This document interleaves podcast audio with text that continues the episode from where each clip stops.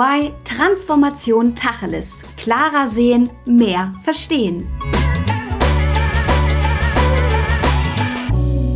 Die Covid-Pandemie hat uns alle, aber vor allem auch Unternehmen stark betroffen.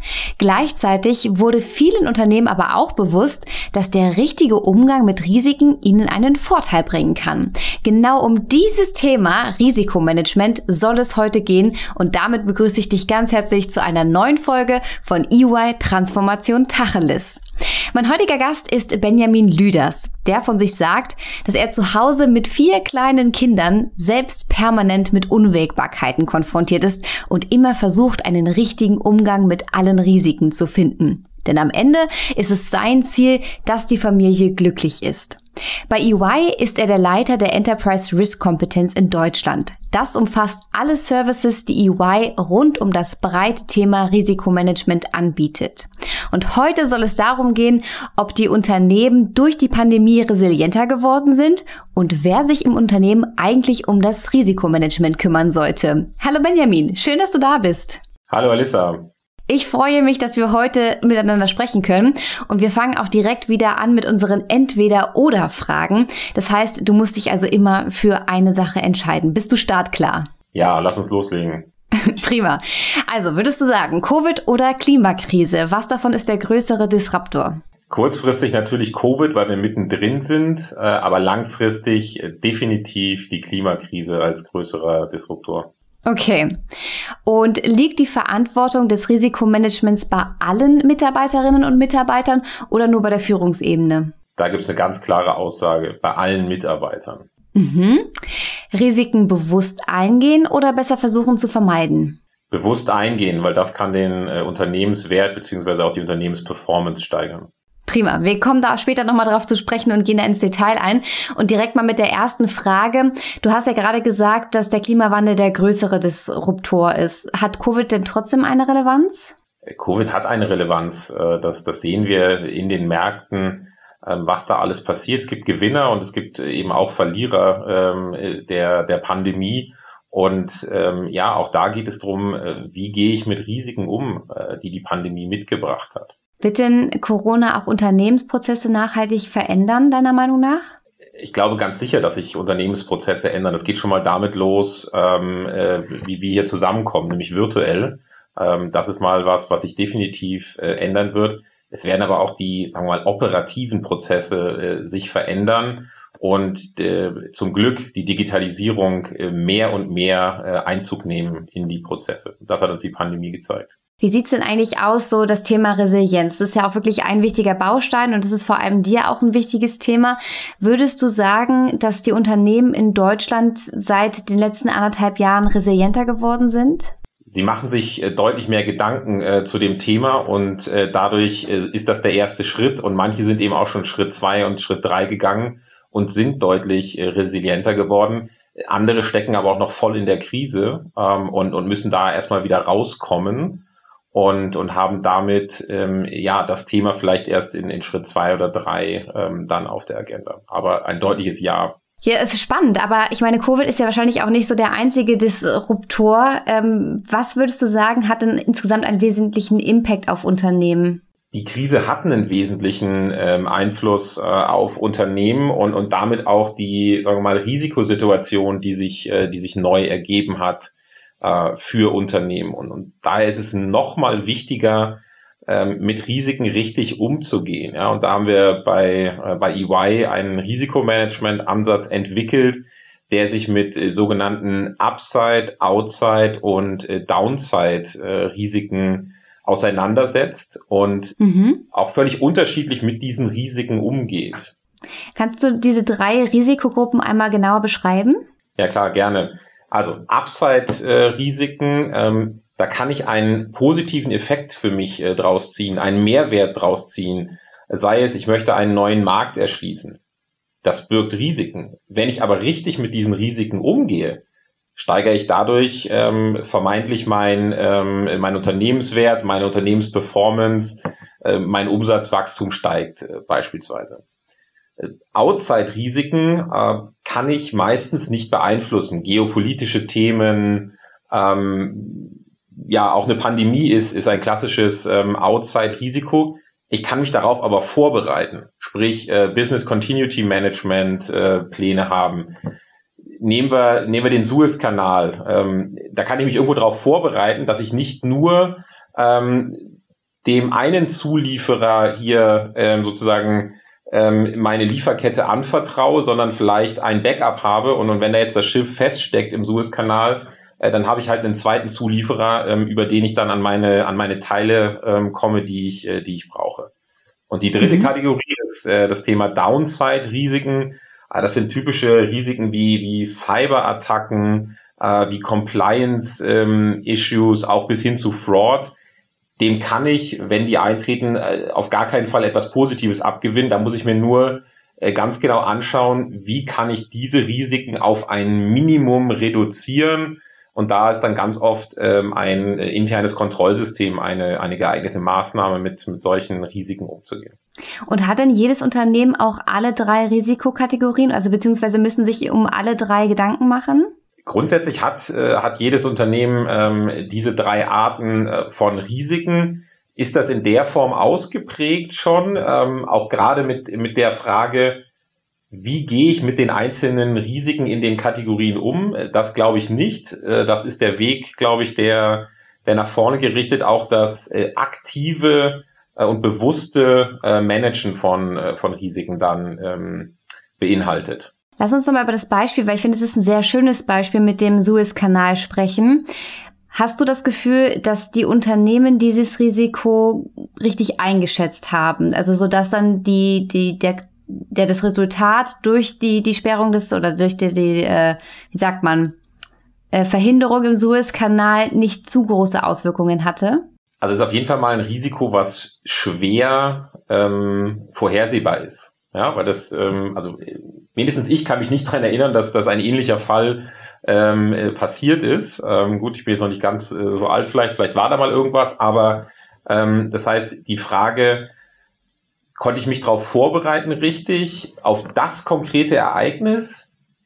Vielleicht nicht. Aber, und das ist das Wichtige, was ich meine mit Umgehen von Risiken, ich kann mich fragen, ähm, was äh, in, in der gesamten, im, im gesamten Prozess hängt davon ab. Und dann mhm. komme ich wieder zu der Frage, die, die ich eben schon ähm, ein Stück weit beantwortet habe, dass man sich überlegt, wie viel Zulieferer habe ich für ein gewisses Produkt, für ein Bauteil, äh, was ich vielleicht in mein Auto einbauen möchte, als Beispiel, was aus Asien kommt. Ja?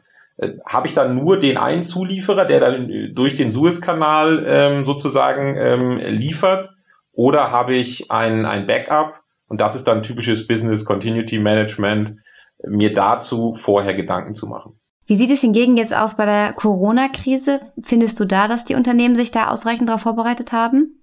Auch da ist immer die Frage, was für ein Unternehmen bin ich, was ist mein Businessmodell. Ähm, natürlich sind, äh, sind Fluggesellschaften ähm, massiv davon betroffen, auch ein Tourismus massiv davon betroffen. Haben die sich vorher äh, keine Gedanken über Pandemien gemacht? Doch, das haben sie. Das kann man sogar in, in, in Lageberichten äh, nachlesen, dass das ein Risiko war. Ist voraussehbar gewesen, dass das solche Ausmaße annimmt? Nein, ist es nicht. Also das heißt, ja, es wurde sich ähm, wenn es denn für das Unternehmen relevant ist, wurde sich dazu, äh, wurden sich dazu Gedanken gemacht. Es ist nur die Frage, konnte man das Ausmaß äh, vorhersehen? Mhm. Aber was würdest du sagen, resultiert dann daraus aus dieser Krise für die Unternehmen in Bezug auf ihre, äh, ihr Risikomanagement?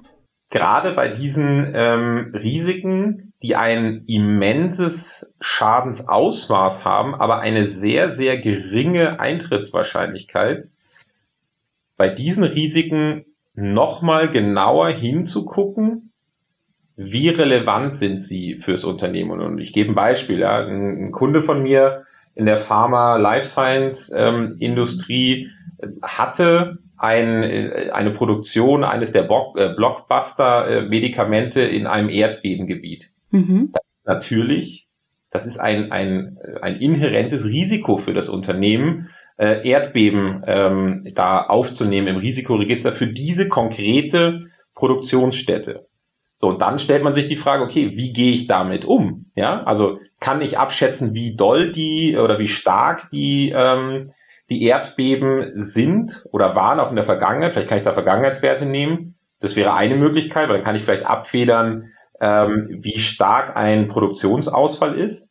Ich kann mir aber auch genauso, das hat das Unternehmen übrigens gemacht, ähm, überlegen, äh, habe ich einen, auch da wieder einen Plan B, nämlich eine andere Produktionseinrichtung äh, irgendwo anders auf der Welt, die im Zweifel das abfangen kann. Und auch das, ja. das ist aktives Risikomanagement, wie ich mit konkreten Risiken des Unternehmens umgehe. Mhm. Würdest du denn auch sagen, dass das auch für jedes Unternehmen relevant ist, beziehungsweise für jede Unternehmensgröße? Natürlich ist äh, das, das aktive Managen, beziehungsweise erstmal die Transparenz gewinnen und dann das aktive Managen von Risiken ist relevant für, für jede Unternehmensgröße, äh, weil auch kleine Unternehmen werden in Anführungsstrichen Risiken haben, die im Zweifel dazu führen können, dass sie, ähm, dass sie in eine Schieflage geraten. Was du gerade auch ähm, bei dem Beispiel mit dem Suezkanal angesprochen hattest, das geht auch noch so ein Stück weiter in Richtung des Lieferkettengesetzes, wo wir uns ja auch wirklich gerade beim Thema Risikomanagement Gedanken machen muss, inwieweit und vor allem also in welche welche ähm, kleine also wenn ich mir die meine eigene Lieferkette angucke, wie viele Risiken muss ich denn tatsächlich da abdecken? Was würdest du denn da sagen? Wie weit geht das? Das ist ein sehr schönes Stichwort, ähm, Lieferkettengesetz, weil ähm, also A ist es brandaktuell, gerade verabschiedet, ähm, und B geht das äh, deutlich weiter als das, was, was vorher da gewesen ist. Und, und die Frage, die du stellst, ist, ist da genau die richtige.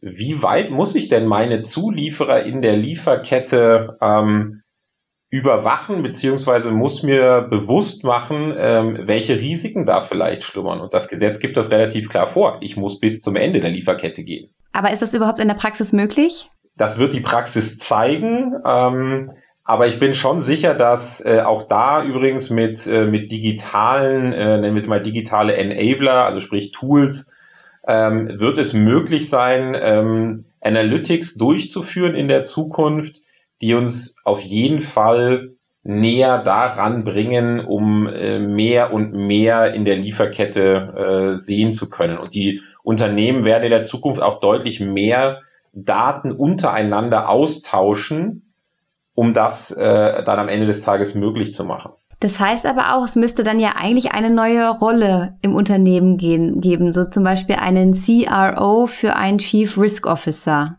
oder? Ja, viel diskutiert, glaube ich, schon, äh, schon über Jahre. Ein Stück weit haben wir einen äh, Chief Risk Officer, der direkt im Vorstand sitzt. Im deutschsprachigen Raum noch nicht so angekommen. Aber die Frage stellt sich natürlich, ähm, gibt es hier eine Aufwertung des, äh, des Risikomanagements, sei es Lieferkettengesetz, sei es aber auch ähm, FISG, was eine ähm, neue gesetzliche Thematik zu Risikomanagement und internen ähm, Kontrollen beinhaltet. Aber warum gibt es das noch nicht so in Deutschland, beziehungsweise warum wurde darüber noch nicht laut nachgedacht? Ist es so, dass wir uns generell in Deutschland weniger mit Risiken befasst haben als in anderen Ländern? Das nicht. Ich würde auch sagen, dass das in vielen anderen Ländern äh, diese Rolle nicht auf Vorstandsebene ist. Wir haben sie natürlich eine Ebene darunter. Mhm. Ja, also das, äh, das haben wir da da haben wir mehr als genug Beispiele, beziehungsweise die, die, die Mehrheit äh, gerade der börsennotierten Unternehmen hat natürlich einen Risikomanagement-Verantwortlichen, der aber jetzt nicht äh, auf Ebene des, des Vorstandes sitzt. Aber das wäre definitiv wichtig und nötig in Zukunft. Es ist ein Schritt, um ähm, bewusster mit Risiken äh, umzugehen, meiner Meinung nach, ja. Okay. Aber du hattest ja vorhin auch bei den Entweder-Oder-Fragen auch gesagt, dass das Thema Risikomanagement Aufgabe aller Mitarbeiter und Mitarbeiterinnen ist. Inwiefern? Es geht im ersten Schritt bei Risikomanagement um transparent machen von Risiken. Und da können und müssen alle Mitarbeiter mithelfen, um erstmal das Risikoportfolio des Unternehmens äh, transparent zu machen. Es ist aber für mich ein Zusammenspiel aus äh, Bottom-up, nämlich genau dieses transparent machen und mhm. auch Top-down vorleben, wie ich denn mit Risiken umgehe, wie ich mit ja eigentlich an negativen Botschaften, weil Risiko ist immer irgendwie negativ behaftet, obwohl es das gar nicht gar nicht zwingend sein muss. Nochmal auf unseren Upside, Outside, Downside äh, Ansatz zurückzukommen. Es muss nicht immer nur negativ sein, man kann da auch einen positiven ähm, Aspekt rausziehen. Aber das, äh, das ist sicherlich auch ein Punkt, was, äh, was die Kultur, die Risikokultur ähm, eines Unternehmens treiben kann. Und da ist es wichtig, dass äh, gerade auch ein Vorstand die Unternehmenskultur in die Risikokultur einfließen lässt und dementsprechend äh, da auch vorlebt, wie man mit Risiken richtig umgeht. Und sollte es denn da aber gewisse Strukturen auch geben, dass man sagt, man befasst sich einmal im Quartal damit und befragt alle dazu oder wie sollte da die Herangehensweise sein? Idealerweise ist mein Risikomanagement keine Silo-Funktion, sondern integraler Bestandteil bestehender, sei es Reporting Lines, bestehender Management Meetings ähm, etc. Weil nur dann kann ich auch wirklich sicherstellen, dass ich einen Mehrwert aus diesen Informationen, aus dieser Transparenz bekomme und am Ende des Tages hoffentlich auch bessere Managemententscheidungen treffen zu können. Mhm. Ja, vor allem auch einfach, um ähm, Risiken auch für die Zukunft zu dokumentieren. Also ich denke mal, die ganzen Learnings, die Corona den Unternehmen beschafft hat, dass man daraus sehr viel mitnehmen kann für die Zukunft. Auch das ist richtig und auch da wird uns die, äh, die, die Digitalisierung, ähm, künstliche Intelligenz helfen, nach vorne gerichtet, äh, nennen wir es mal Predictive Analytics, wird uns da helfen, basierend auf Daten der Vergangenheit, Risikoszenarien auch ähm, aufzeigen zu können, die in der Zukunft liegen. Und auch da geht es dann wieder darum, besser darauf reagieren zu können. Und da mhm. werden wir sicherlich in der Zukunft noch viel, viel mehr ähm, Positives rausschöpfen äh, können, weil wir einfach mehr datengetrieben sind. Und hast du denn selber das Gefühl, dass so dieser Aufwachmoment bei den Unternehmen durch die Pandemie jetzt eben gekommen ist und dass ihr das auch zum Beispiel merkt bei euren Anfragen hinsichtlich des Risikomanagements? grundsätzlich ist es ganz häufig so, dass ein äh, Triggering-Event, meistens natürlich dann eben ein negatives Event, dazu führt, dass man sich nochmal mehr Gedanken macht. Und was wir definitiv sehen, ist, äh, ist das Thema Business Continuity Management, weil das auf jeden Fall ein Punkt der, der Pandemie war. Ja? Also die, die ganz einfachen Sachen in Anführungsstrichen Homeoffice, ja, das hat doch das ein oder andere Unternehmen äh, vor eine große Herausforderung gestellt, und äh, teilweise so weit äh, geführt, dass äh, ein, ein ja, unternehmerisches Handeln teilweise eingeschränkt war. Und das darf natürlich nicht sein, nach vorne gerichtet. Aber was da ja auch spannend wäre, beziehungsweise deine Einschätzung würde mich da interessieren, was du glaubst, ob das genauso wie bei der Finanzkrise 2018 zum Beispiel war, wo das ja ein ganz großer Aufschrei war und man hat sich damit viel befasst, aber dann ist es ja doch relativ schnell wieder von der Bordagenda verschwunden. Glaubst du, das wird sich jetzt mit dem Thema Resilienz auch wieder so verhalten?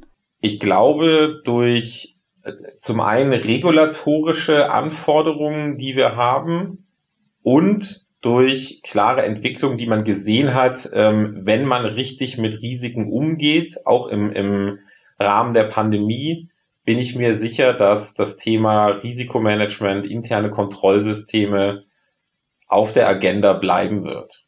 Und nochmal, wir werden es schaffen, durch Digitalisierung, durch äh, datenbasiertes Vorgehen, gerade im internen Kontrollsystem werden wir es schaffen, die Kontrollkosten zu reduzieren und auf der anderen Seite aber das Sicherheitslevel innerhalb der Prozesse deutlich erhöhen können, weil wir mehr automatisierte Kontrollen haben werden ähm, und nicht mehr so viel manuelle Eingriffe, die natürlich deutlich äh, fehleranfälliger sind. Das mhm. wird Trigger sein, äh, die das Thema länger auf der Agenda äh, des Vorstandes lassen wird. Was ja wirklich sehr, sehr förderlich wäre und zu begrüßen. Ähm, jetzt hattest du gerade auch angesprochen mit den Regulatorien. Sind die denn tatsächlich eher ein Förderer hinsichtlich Risikomanagement oder gibt es auch Regulatorien, wo du sagst, das sind eher Hindernisse? Also ganz grundsätzlich sind sie natürlich der Hygienefaktor, weil es ist die Gesetzgebung. Gerade äh, börsennotierte Unternehmen ähm, unterliegen da halt einfach, gerade was Risikomanagement angeht, entsprechenden ähm, regulatorischen Anforderungen. Es darf für mich aber nie der einzige Grund sein. Weil wenn das so ist, dann sehe ich ganz häufig bei Unternehmen, dass wir doch eine Silo-Funktion haben und diesen Mehrwert, den, unter, den, den Risikomanagement einem Unternehmen bieten kann, der dann nicht ausgeschöpft wird. Und dann muss ich sagen, gebe ich eine ganze Menge für Compliance oder für Risikomanagement aus. Also das heißt, ich habe eine große Kostenposition, die am Ende des Tages einen Haken hinter eine regulatorische Anforderung macht. Aber den Mehrwert, den ich daraus ziehen kann, äh, den nehme ich nicht mit. Und dann ist es für mich ein, ein, ein Kostenfaktor und äh, nicht mehr ein ähm, unternehmensunterstützender Mehrwert. Mhm. Wenn wir jetzt noch mal so ganz praktisch über das Thema sprechen, was würdest du denn sagen, ähm, wie können Unternehmen auch ihre, ihre Risiken individuell identifizieren und inwiefern wird das auch deiner Meinung nach schon gemacht?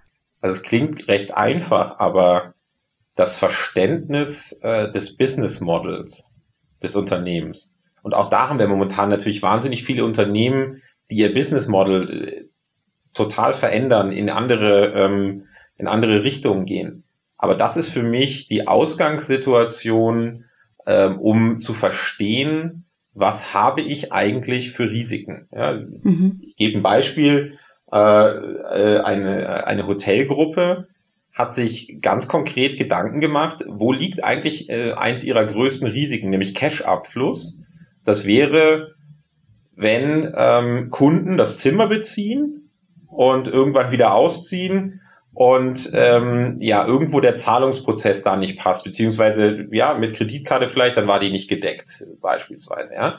Mhm. Deshalb hat diese Hotelgruppe das Risiko rausgenommen, indem sie sagen, du kannst das Zimmer nur beziehen, wenn du vorab gezahlt hast.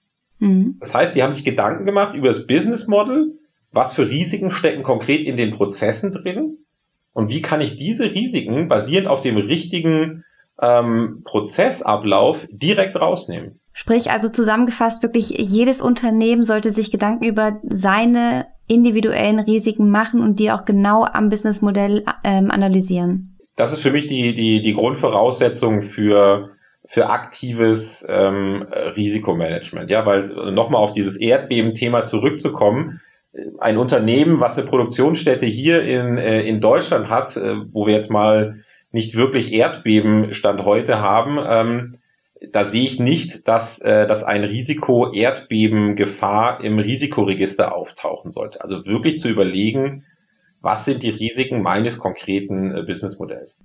Und auch äh, sind ja nicht alle Risiken vorhersehbar, oder? Nee, natürlich nicht. Ähm, äh, sagen wir mal so, der, diese sogenannten ähm, Black Swans, äh, wie man sie nennt, äh, die sind nicht vorhersehbar, sei es ein äh, Vulkanausbruch in, in Island, äh, das war so nicht vorhersehbar, äh, Fukushima war so nicht mhm. vorhersehbar. Auch da geht es wieder drum, das ist für mich wieder so ein Thema äh, Resilience, Business Continuity Management. Ähm, habe ich mich wenigstens ähm, auf bestimmte Szenarien, auch wieder basiert auf meinem Businessmodell, vorbereitet und kann mhm. reagieren. Ja. Aber ich finde es jetzt wirklich sehr deutlich auch herausgetreten, dass es wichtig ist, dass jedes Unternehmen sich mit seinen individuellen Risiken befasst, dass jeder auch dazu beitragen kann im Unternehmen und vor allem aber auch, dass es sich lohnen kann, Risiken bewusst einzugehen. Wenn du jetzt von dir ein Plakat in der Stadt aufhängen müsstest, hättest du da so eine Botschaft, die so deine, ja, dein, dein, deine Kernaussage wäre? Transparenz und bewusster Umgang mit Risiken führt für mich ganz klar zu einer Verbesserung der Unternehmensperformance. Das mhm. ist für mich ein klares Statement für ein Plakat. Und das ja sowohl im beruflichen als auch im privaten, wie ich ja in der Einleitung über dich verraten habe, oder? Äh, naja, definitiv, ja. ähm, transparent zu sehen, äh, in welche kleine äh, Unwägbarkeit eins der Kinder reintappen kann und idealerweise schon zu wissen, wie ich damit umgehe. Ähm, das äh, versuche ich in die Unternehmenswelt äh, zu überführen, immer genau an diesem Ziel, das hast du vorhin auch sehr schön gesagt, äh, die, die Happy Familie, ähm, habe ich natürlich Unternehmensziele, die ich erreichen möchte und Risikomanagement durch Transparenz und bewussten Umgang von Risiken soll dazu beitragen, diese Unternehmensziele zu erreichen. Mhm. Sehr schöner Vergleich. Wie sieht es denn aus? Ähm, gibt es noch irgendetwas, was du gerne unseren Zuhörerinnen und Zuhörern mitgeben möchtest über das Thema Risikomanagement? Auch da gilt es, ähm, das Thema bewusst mit Risiken umzugehen. Ja, also ich, ich kann es nur nochmal unterstreichen. Ähm, das hört sich so einfach an, aber auch da habe ich äh, genug äh, Beispiele, wo das nicht der Fall ist, ja, wo, wo allein schon die Transparenz nicht da ist und dann kann ich auch gar nicht bewusst mit Risiken äh, umgehen. Weil ich nochmal, und, und ich unterstreiche es gerne, ich bin der klaren Meinung, dass ich bessere Unternehmensentscheidungen treffen kann, wenn ich äh, bewusst ähm, Risiken kenne und sie äh, entsprechend dann auch adressiere. Ja, also ich glaube, jeder, der diese Folge hört, ist dem ist bewusst geworden, wie wichtig wirklich das Thema Risikomanagement ist und vor allem ein bewusster Umgang. Und weil dieses Thema eben auch so relevant für uns alle im beruflichen als auch im privaten ist, ähm, haben wir uns überlegt, dass wir uns gerne auch in der Zukunft mal mit diesem Thema befassen möchten und dementsprechend auch eine weitere Folge zum Thema Risikomanagement produzieren wollen. Und da wollen wir aber definitiv den Fokus noch stärker auf das Lieferkettengesetz legen. Das haben wir ja gerade schon mal leicht angedeutet, dass es hier ja ähm, sehr, sehr aktuell ist und vor allem haben wir dazu noch nicht alles gesagt. Und aber auch das Thema Digitalisierung des Enterprise Risikomanagement. Also bleibt gespannt und seid auf jeden Fall wieder dabei, wenn wir das nächste Mal über Risikomanagement sprechen. Und Benjamin, bei dir möchte ich mich jetzt erstmal ganz herzlich bedanken. Ich glaube wirklich jedem ist jetzt bewusst, ich muss mich mit meinen eigenen Risiken auseinandersetzen. Danke dir. Dankeschön für das Gespräch. Danke. Ja, und vielen Dank auch euch, dass ihr heute wieder mit dabei wart und dass ihr zugehört habt. Und ihr könnt natürlich jederzeit uns schreiben, wenn ihr Themenvorschläge habt, wenn ihr Fragen habt. Wir haben dazu eine E-Mail-Adresse und die lautet ähm, podcast.de.ey.com. Und natürlich könnt ihr aber auch unsere Folgen liken. Ihr könnt sie weiterempfehlen, ihr könnt sie kommentieren. Vor allem könnt ihr beim nächsten Mal wieder einschalten. Und dann freuen wir uns, wenn wir euch bald wieder als Zuhörer und ZuhörerInnen begrüßen dürfen. Bis bald. Macht's gut. Das war EY Transformation Tacheles. Klarer sehen, mehr verstehen.